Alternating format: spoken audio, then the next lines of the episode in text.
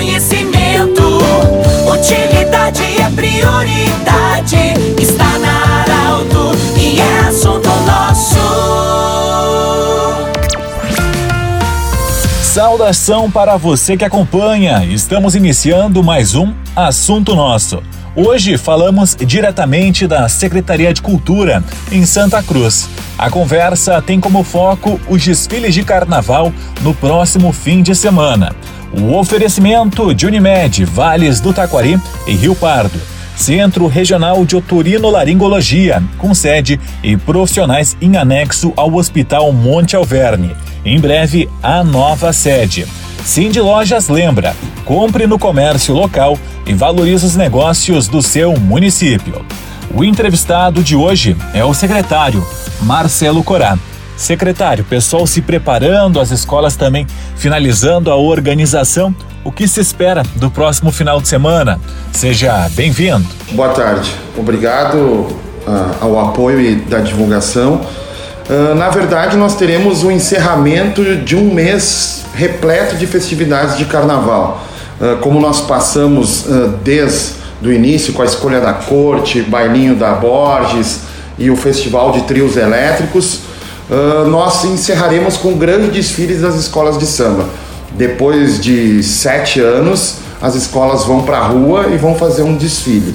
Esse desfile será na Marechal, um desfile muito bonito, e a gente espera todo mundo na noite de sábado para poder prestigiar esse fechamento do Santa Folia. Uhum. E Santa Cruz consolidando também como uma referência na cultura no carnaval, porque tem atração para o público jovem, no bailinho, também tem percorrendo os bairros e agora chegando às escolas de samba. Exatamente, a gente uh, trouxe o espírito do carnaval para o mês do carnaval. Durante muito tempo nós ficamos sem carnaval e também com o carnaval fora de época. Então no, no, no, mês do carnaval nós não comemorávamos o carnaval. Então, definitivamente agora ficamos com esses grandes eventos e o Santa Folia se caracterizou como um, um mês de festividades.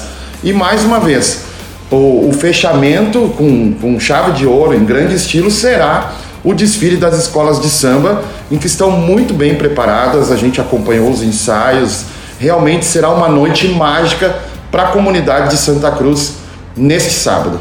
Onde começa o desfile? A comunidade que quer se organizar, levar a cadeira de praia para a rua para poder acompanhar com chimarrão, onde pode se concentrar?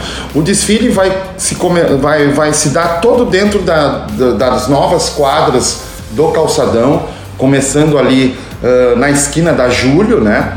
Uh, e vai até aqui o monumento do, do imigrante, no fim, onde se, ocorre a dispersão.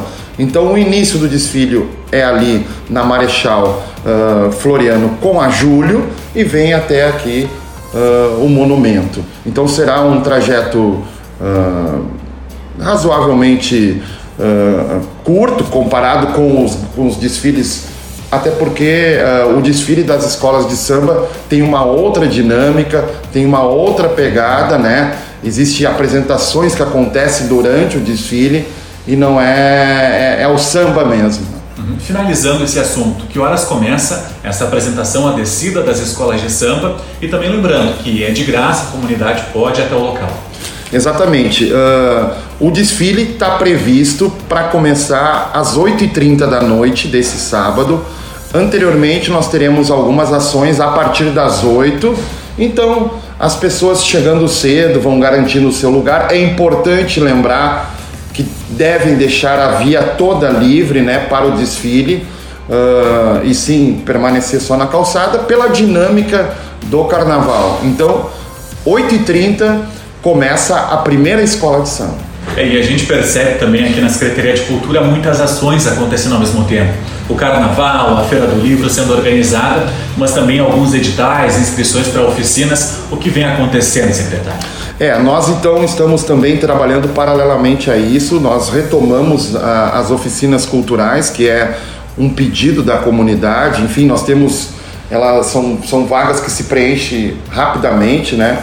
Nós temos um espaço específico das oficinas, que, que é com pintura, desenho, música, violão, sax, teclado, enfim, uma infinidade de ações. Então as inscrições estão abertas Uh, quem tiver interesse, acesse o site da Secretaria de Cultura.